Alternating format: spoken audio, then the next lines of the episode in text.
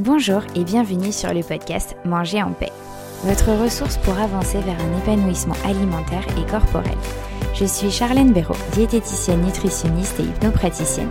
Je suis ici pour vous aider à retrouver une relation sereine avec votre alimentation et bienveillante avec votre assiette. Chaque semaine, je vous partage mon expérience, mes outils et mes conseils avec douceur et bonne humeur pour enfin vous réconcilier avec votre corps et votre assiette.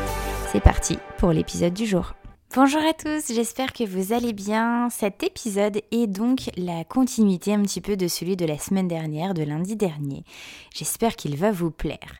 Comme vous le savez, du coup, si vous avez bien écouté celui de la semaine dernière, je suis toujours en plein déménagement. Et oui, on, travaille tous les deux, donc c'est un, petit peu plus long. Et euh, à l'heure où je vous parle, en fait, où j'enregistre cet épisode, eh ben, il y a encore pas mal de cartons chez moi. Le dressing n'est pas fini. Les étagères, il y en a encore beaucoup à, beaucoup à monter, dans le cellier notamment. Le plan de travail, la cuisine, elle n'est pas terminée car on n'a pas eu le bon, le bon plan de travail. Enfin bref. Vous voyez un, petit peu l'atmosphère, un petit peu le, le, contexte. Je suis toujours enceinte, j'effectue, je travaille toujours, j'effectue toujours mes consultations. Et je suis aussi quand même, c'est important de le dire, un peu fatiguée. J'ai donc un peu moins d'énergie chaque jour à accorder à mon alimentation, à mes repas. Et c'est vraiment le sujet que je souhaitais aborder ici avec vous, c'est que euh, même moi, comme tout le monde, je suis humaine. J'ai des périodes où j'ai plus ou moins d'énergie, plus ou moins de motivation, plus ou moins de temps aussi, bien évidemment. Et donc, mon alimentation, mes repas vont forcément en pâtir, dans le bon, dans le mauvais sens. C'est normal. Chaque jour, on a tous un quota d'énergie à dépenser. Et ces dernières semaines, eh ben, je termine mes journées avec une quantité plus faible d'énergie que d'habitude. J'en suis totalement consciente.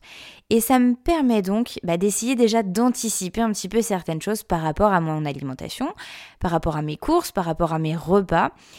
Et ça reste important pour moi d'essayer d'anticiper, d'essayer de faire de mon mieux.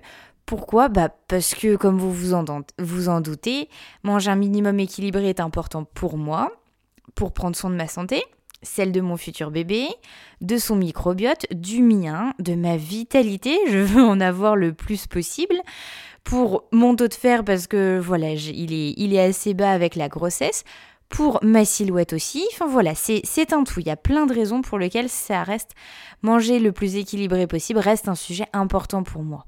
Alors, ce que je vous propose déjà, c'est de vous donner, vous dire un petit peu comment j'essaye d'anticiper, comment je gère dans cette situation où j'ai moins de temps, où je suis plus fatiguée.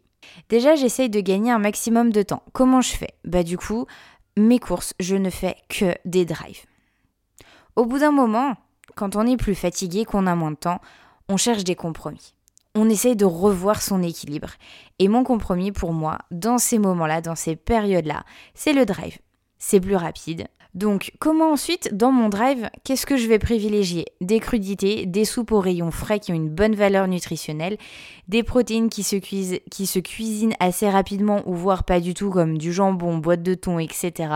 Je vais faire également du coup des recettes faciles, des recettes que je connais sur le bout des doigts histoire de gagner du temps et qui vont aussi, au moment de la préparation, me prendre le moins de temps possible. Je vais aussi, le, peu de fois où je cuisine, eh ben, cuisiner en plus grande quantité pour qu'il m'en reste pour le repas suivant et ainsi gagner du temps, libérer de la charge mentale. Mes courses, du coup, dans l'ensemble, elles sont quand même légèrement moins équilibrées, elles sont moins variées.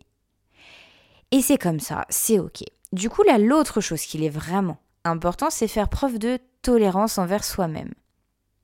Alors, dans ces périodes-là, je me répète plein de fois par jour et pas du tout que pour ce sujet, je fais de mon mieux. Je fais de mon mieux. Dans ces périodes-là, je vous invite vraiment à vous aussi faire preuve de tolérance envers vous-même. Vous êtes humain, vous êtes humaine, vous n'êtes pas Superman, vous n'êtes pas Wonder Woman, ne l'oubliez pas. On n'est pas non plus des robots, on a des émotions, on a un quota d'énergie chaque jour et c'est important de s'écouter, de se respecter quand même aussi un minimum. Ne vous oubliez pas, s'il vous plaît. Et trouver des compromis. Ici, bien sûr, dans cet épisode de podcast, je parle là, je vais parler juste au-dessus de compromis au niveau alimentaire parce que c'est le, c'est le thème, mais ça va être aussi trouver des compromis dans d'autres sphères de vie. Par rapport à ça, justement, je vous invite à privilégier seulement les choses urgentes et importantes. Ne faites seulement les choses qui sont urgentes et importantes. Je vous assure que tout n'est pas urgent et important. Et c'est important de faire le tri quand on a moins de temps comme ça, quand on est plus fatigué. Faites vraiment que le prioritaire du prioritaire, ce qui est urgent et important. Si c'est juste important et que ça peut attendre, eh ben ça va attendre. Si c'est que urgent mais en soi c'est pas hyper important, eh ben pareil, ça peut attendre.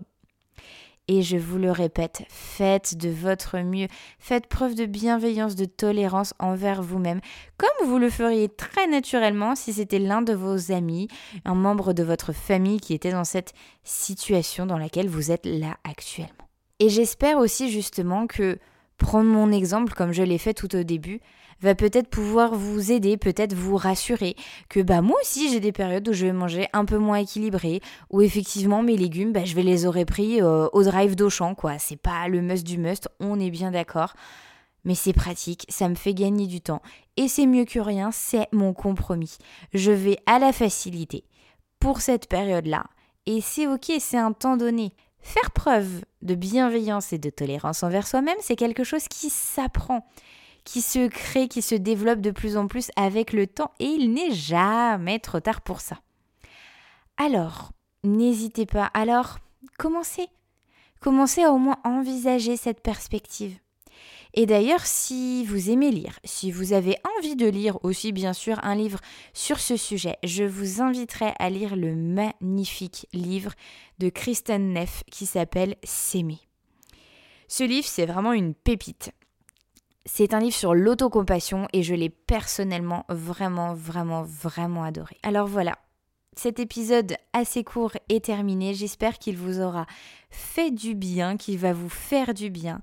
Je termine en vous disant de prendre soin de vous. Vous le méritez tellement. Merci de m'avoir écouté jusqu'au bout et à la semaine prochaine.